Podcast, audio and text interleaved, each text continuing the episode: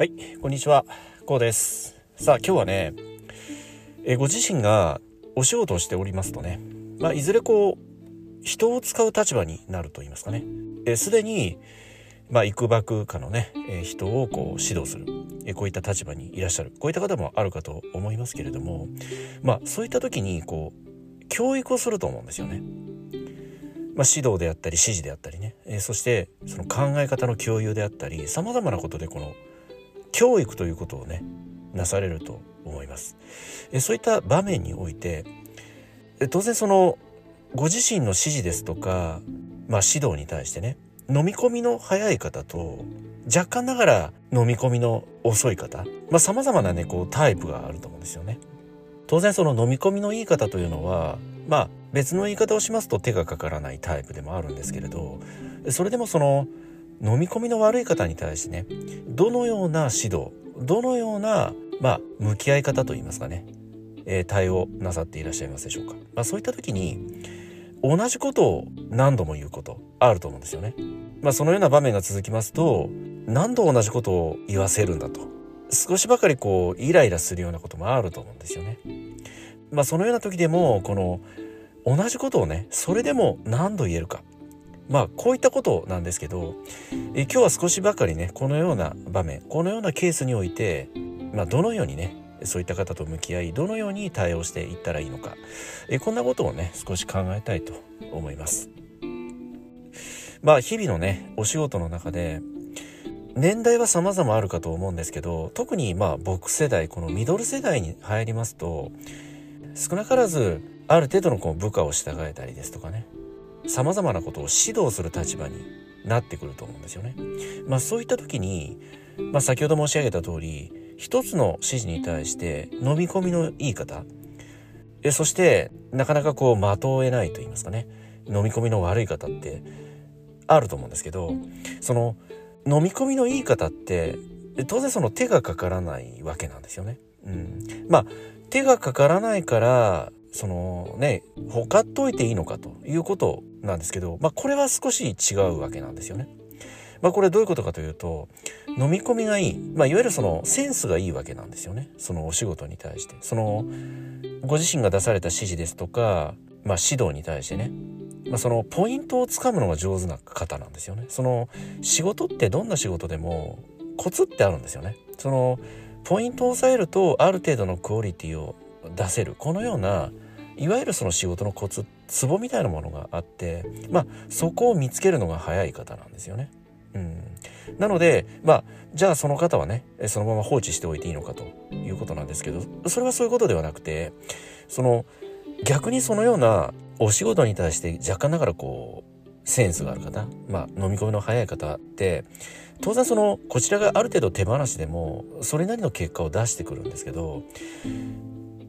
だからこそこう自分なりのご自身なりのその考え方であったり、まあ、望むものですよね思いえこういったいわゆるそのマインドの部分をね伝えておくしっかりと共有しておくということが非常に大切なんですよね。まあ、それどういうことかというと、まあ、そのようなお仕事に対してある程度のセンスの持ち主って、まあ、こちらが手放し放置している状態であってもまあそれなりに自分でねまあ、最善の道最良の道を見つけて進んでいくことができるんだけどそれでもその本人なりの未熟な部分ってあるんですよね。まあ車の免許で例えますと免許取得歴5年の方と20年の方では全くその熟練度って違うわけじゃないですか。危機回避能力であったり、まあ、危険に対するサーチ能力であったりね、まあ、このような運転のコツというものもやっぱりその取得歴によって力量ってあるわけなんですよね。なのであこの方は、まあ、こちらが手放しもねある程度こうほかっておいてもやっててくれるだろうといったこの高をくくりますとその暴走してしまうことがあるわけなんですよね。その暴走してしまうというのは、まあ、その当人にとってはある程度の好結果が出ているといったその自負がある反面まあ別の言い方をしますと調子に乗ってしまうわけなんですよね。うん、もちろんその調子に乗って勢いづいてねそれが好循環であるならいいんだけど逆にこう暴走してしまうことで負の連鎖そのご自身が求める方向性とは全くその別の方向にこう突っ走ってしまうと言いますかねそのようなこう険性をはらんでいるわけなんですよねですのでそのようなある程度こう実力があってねそのお仕事に対するセンスの持ち主ある程度こうこちらがね手放しでも結果を出していける方にとってはご自身なりのそのマインドの部分思い考え方進みたい方向こういったものを逐一共有しておくといったことが非常に大切なんですよね。まあ、そうすることでねそういったある程度実力のある方にとってはとても頼りがいのあるねその指針といいますか方向指示器のようなね存在になれると思います。えそしてね今回の本題なんですけどその同じことをこう何度も言わなければならないようないわゆるそのご自身の指導求めるものに対していわゆるその飲み込みの悪い方まあ先ほどの言い方で言いますとお仕事に対して若干こうセンスのない方ね。そのポイントコツをつかむのが、まあ、少しばかりこう下手な方。えこういった方に対しては当然その同じことを何度も言わなければいけないわけなんですよね。そして例えば一つの指示に対して同じことをこう何度も何度も繰り返して言うんだけどそれでもなかなか上達が見られない。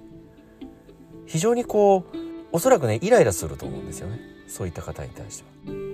まあ、それでもそのご自身がね決してその諦めるということをしないでいただきたいんですよね。それはその本人がねそのお仕事のコツなりポイントをつかむのが下手なだけであってね逆に言いますとその本人ってそのお仕事のポイントなりコツをつかむのが下手だということに気づいていないわけなんですよね。ですのでそこにまずこう気づかせてあげると言いますかね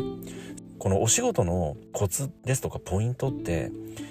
やっぱりこう第三者誰かにこう言われないと気づくことってできないわけなんですよね。えそしてその言ってもらうことも大切なんだけれどもそれを理解する能力ですよね。それは決してその本人がその言われたこう言葉の意味ですとかこれを理解する能力が低いわけではなくて、まあ、そのような機会がこれまで少なかっただけこういった可能性もあるわけですよね。うん、ですので若干だからこうお仕事に対して飲み込みの悪い方だとか、まあ、少しばかりこういわゆるねお仕事のセンスに乏しい方と、まあ、そのような方と縁やってね共にお仕事をするような機会がありましたらね是非そこは若干こうご自身の目線を下げていただいてねそしてご自身の、まあ、指示ですとか指導思いマインドの部分を何度もこう伝えるそれもご自身の指示であったり指導そしてそのお仕事のコツポイントというものに対してねこう掴むのが、まあ、下手な方ってお仕事のコツポイントをつかむことによって目的を果たせるだとか目標に達成することができるといったそのそこに気づいていないと言いますかね。ですのでその一つの指示を受けた時にその指示されたお仕事に対してのこのポイントなりコツこれをまず掴むことが先決なんだよということをまずこう伝えていく教えてあげる。そこに気づかせてあげると言いますかね。まあそれにはやっぱりこう同じことを何度も何度も繰り返し伝えるということが非常に大切なんですよね。まあ、そのように何度も何度も同じことを伝える。1度2度3度4度5度と幾度となく同じことを伝えていくそうしますとそのような方でもある程度の結果を出すことができるようになってくるわけなんですよ。それでもそこで安心してはいけなくて安心をするとすぐまた元に戻っていきますその元に戻っていくというのはそのポイントコツをつかむのが下手な状態に戻っていく場合もあるしこの自分なりのやり方いわゆるその自己流になっていってしまうまあ先ほどの例で言うと暴走してしまう可能性もあるわけなんですよね。うん、なので同じことを何度も何度も伝えて一つのことができるようになったら必ずその経過観察というものが必要になるわけなんですよね。そしてご自身の思いですとか求める方向性これが間違っていないかずれていないかというのを常に意識して常にこうチェックするといいますかねそして少しでもこうズレを感じた場合はまた同じこと。そのズレが生ずる前の状態からやり直す。こんなイメージですよね。これを常にこう繰り返す。何度も何度も繰り返す。これがどこまでご自身ができるか。これに尽きるわけなんですよね。うん、まあ、全ての方がねある程度のこの飲み込みの早い方であればそれはそれで楽なんだけどそれでもどんな方でも少しばかり安心してね放置をしてしまうとやっぱり人間って自己流になっていったり自分なりの解釈のもとで全く違う方向へ暴走してしまったりこういったことが起こりますのでまあ様々なねまあ、例えば10人いれば10通りのタイプが個性があるわけじゃないですか。ですのでその10通りのタイプ個性に対してご自身なりの言い回しであったり伝え方こういったものも当然使い分けが必要になってくると思います。それでもどんなタイプであってもね原理原則とても大切なことというのはやっぱり同じことを何度も何度も伝えていく自分が求める結果に対してね方向性に対してズレが生じていないか常にチェック確認をしながら同じことを熱を持って愛情を持って伝えていくこういったことをなされていく先にはね全ての人がある程度のご自身が求める結果方向性に向いてね満足のいく結果というものがね得られてくると僕はこのように考えておりますけれどもねどのようにお考えになられますでしょうか。はい、今日はね、この辺りで終わりにしたいと思います。え今回の内容が何らかの気づきやヒントになればね、え大変幸いに思います。